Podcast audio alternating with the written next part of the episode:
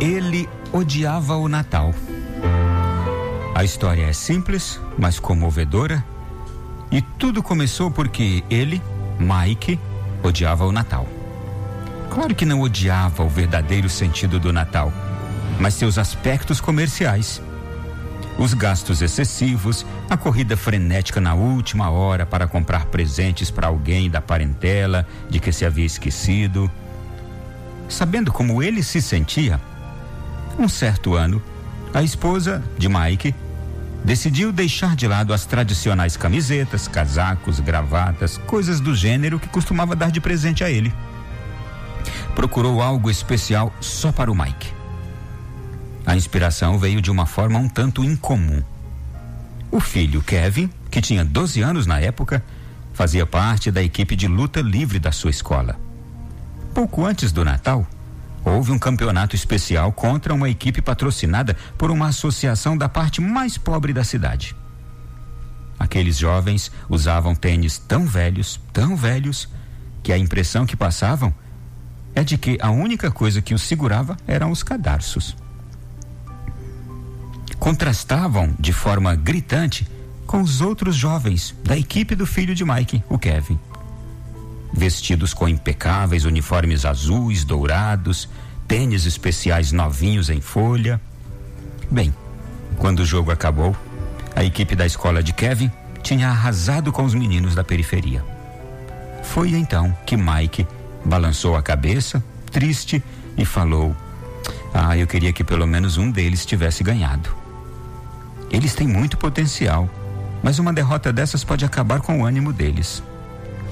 Mike adorava crianças, todas as crianças, e as conhecia bem, pois tinha sido técnico de times mirins de futebol, basquete e vôlei. Foi aí que a esposa dele teve uma ideia.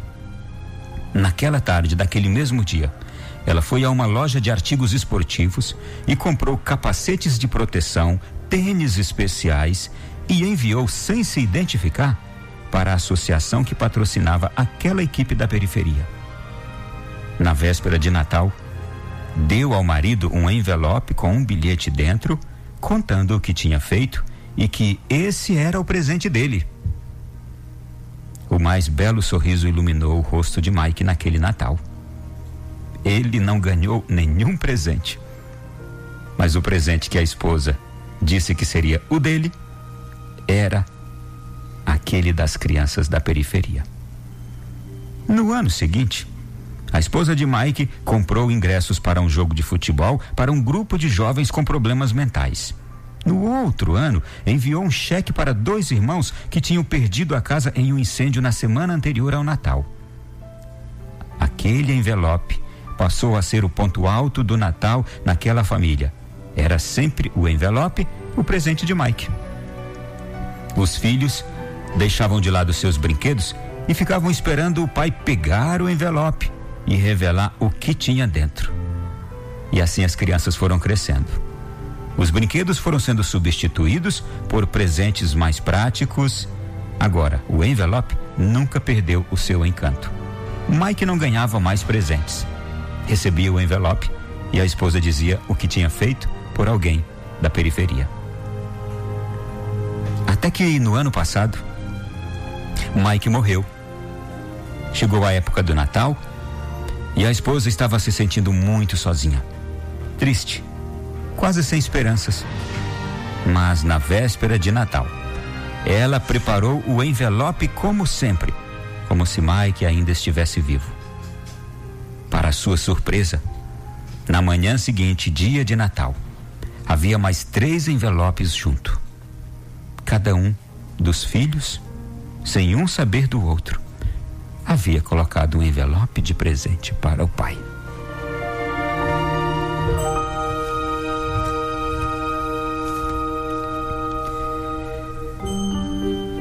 Meu irmão, minha irmã, a forma como encerramos o programa ontem, e quem não acompanhou perdeu, foi comovedora. E nós aprendemos uma frase muito bonita. É mais feliz quem dá do que quem recebe presentes. Dar presentes causa mais alegria do que receber. Quem ontem não acompanhou o encerramento do programa, procure ver depois. Aqui está o verdadeiro espírito do Natal: o amor. Não o amor por mim, a mim.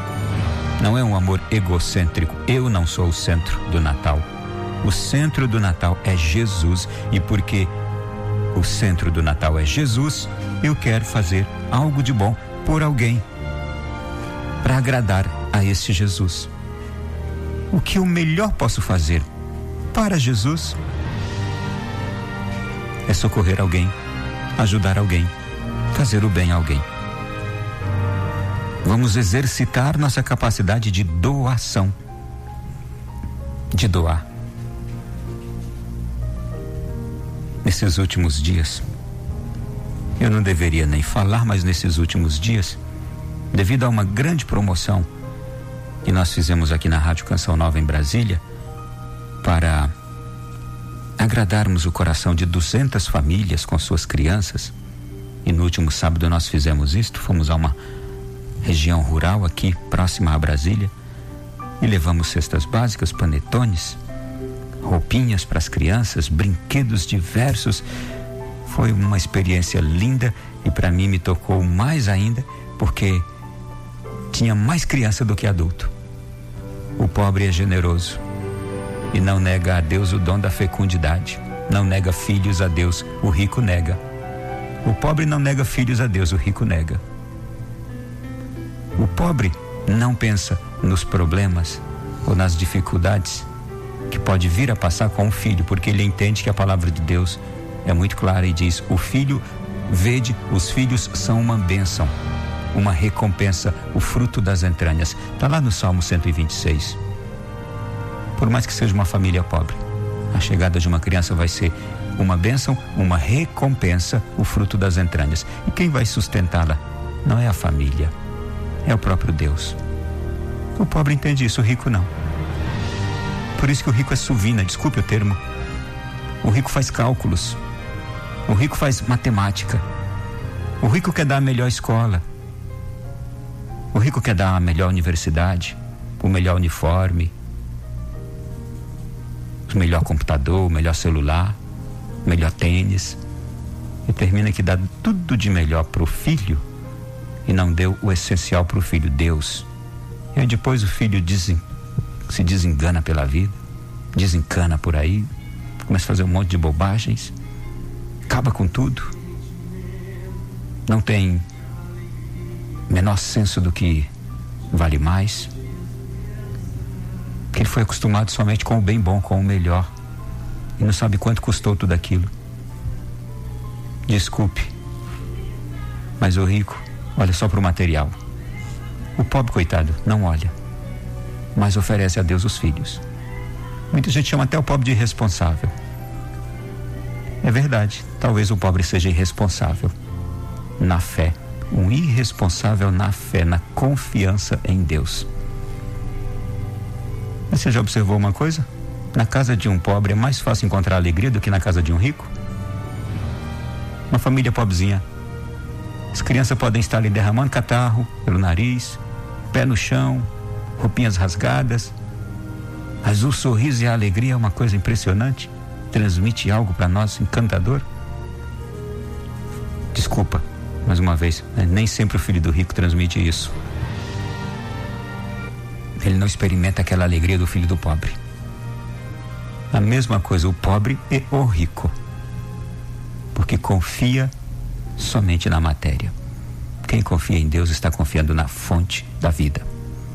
Quem vive perto de Deus está vivo, está vivendo à beira da fonte. Está se abastecendo todos os dias da verdadeira fonte da vida.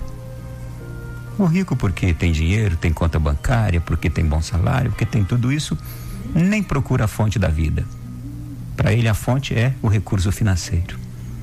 Não tem como gerar alegria aí, não tem como brotar alegria daí. Desculpe pelo discurso se está lhe ofendendo. Mas deixa eu voltar. Nós fomos fazer esta ação entre amigos para 200 famílias pobres aqui na periferia de Brasília. E olha, foi tanta abundância, tantas cestas básicas chegaram posteriormente, que até hoje de manhã, eu estou todos os dias enchendo aqui o meu carro e até hoje de manhã já entreguei mais duas. Onde eu vou chegando hoje, hoje de manhã, por exemplo, cheguei no estacionamento aqui em Brasília e tinha um senhor cuidador de carro. Eu olhei para o semblante sofrido dele. Quando eu saio, eu disse assim para ele: Olha, eu estou indo ali cortar o cabelo. O senhor aceita uma cesta básica? Ele olhou para mim, arregalou os olhos. Claro que eu aceito. Falei, vamos pegar aquilo. Abri a tampa, ele pegou. Aquele homem não parava de agradecer. Ele falou: O senhor não sabe o quanto isso aqui é importante para mim. Aí fui cortar o cabelo. Quando eu volto, eu acho que ele tinha avisado para um outro colega, que também era guardador de carro. Quando eu estou saindo, outro colega: O senhor não tem aí mais uma cesta básica? Aí eu olhei para ele, também semblante sofrido, suado, queimado pelo sol. Falei, tem, tem mais uma. Pegue essa aqui. Aí ele também agradecia e que não se continha. Mas nesses últimos dias todos, onde eu passo e vejo alguém ali com quem me compadeço, eu vou pedindo para, olha, abre aqui a tampa do carro, pega ali uma cesta. Teve um rapaz aqui próximo que ele não parava de agradecer e pronunciar o nome de Deus. Não parava. Um jovem rapaz estava tocando no sinaleiro, parecia estrangeiro mas não parava de pronunciar o nome de Deus em agradecimento. E assim como muitos outros, não, nem sei quantos já encontrei nesses últimos dias. O pobre que vive dessa migalha é capaz de transmitir uma riqueza tão grande a nós que vai nos constrangendo. Eu fico com vergonha da gratidão deles, do jeito como eles agradecem que lhe toca profundamente o coração da gente. Mas eu quero contar uma outra coisa muito bonita. Eu hoje assisti um vídeo de uma mãe que juntou cinco ou seis crianças, colocou um panetone na mão de cada uma daquelas crianças e ficaram esperando na beira da calçada, na rua lá da casa deles, ficaram esperando vir o carro do lixo. Quando veio o carro do lixo, aquelas crianças saíram correndo e foram lá ao encontro dos garis. Os garis foram descendo do carro para pegar o, os lixos na porta e as crianças, cada um ia entregando um panetone para um dos para os garis. Desceu o motorista também, cada um ganhou panetone ali e tinha uma criança bem pequenininha que essa corria que parecia tropeçar nas próprias pernas. Foi, chegou por último, entregou para um dos garis. E na hora que ela entregou, o garia abraçou aquela criança e ela começou a chorar. Isso está me lembrando exatamente a história de hoje. Aquilo que a gente ensina aos nossos filhos. Eles farão melhor que a gente ainda. O que a esposa do Mike foi fazendo com o Mike e os filhos foram vendo, veja aqui. Depois da morte do Mike, os filhos no primeiro Natal, cada um escreveu o envelope, colocou no envelope um presente para o pai que já estava no céu. Mas o presente não era para o pai, era para alguma instituição carente de pessoas necessitadas. Os filhos aprenderam com a mãe a fazer o bem no tempo do Natal. Aquelas cinco ou seis crianças que hoje, no vídeo que vi, foram entregar os panetones para o gari, para os garis, também estão aprendendo a no Natal não pedir presentes, não querer presentes para si, mas em a dar presente, a ser um presente especial na vida de outras pessoas. Essa é a lógica correta. Acho que a gente pode levar isso como grande riqueza deste Natal para os outros natais da nossa vida. E quem sabe daqui a pouco, quando eu e você morrermos, nossos filhos, netos, sobrinhos vão fazer aquilo que a gente fez. Quem sabe não. Eles aprendem.